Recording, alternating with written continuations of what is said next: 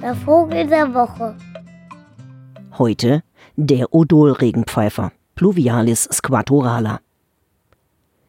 Ebenso wie der Minzfink verblüfft der Odolregenpfeifer mit großer Regelmäßigkeit unbedarfte Wanderer durch plötzlichen Wohlgeruch in einer eher miefigen Umgebung.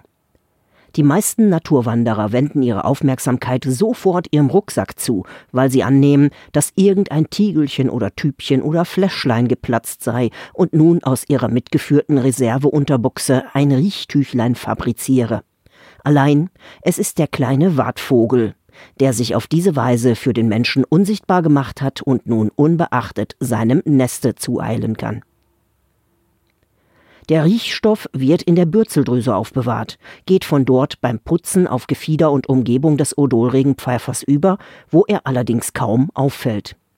Er kann allerdings auch in bedrohlichen Situationen konzentriert versprüht werden.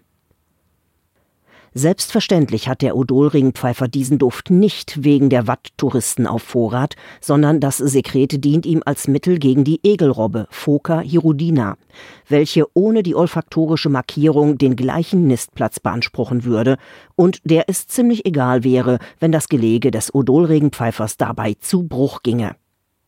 Dass dabei Touristen zum Kruscheln in ihren Rucksäcken gebracht werden, bis ihnen das Wasser in die Gummistiefel läuft, ist eher ein Kollateralschaden. Guten Tag.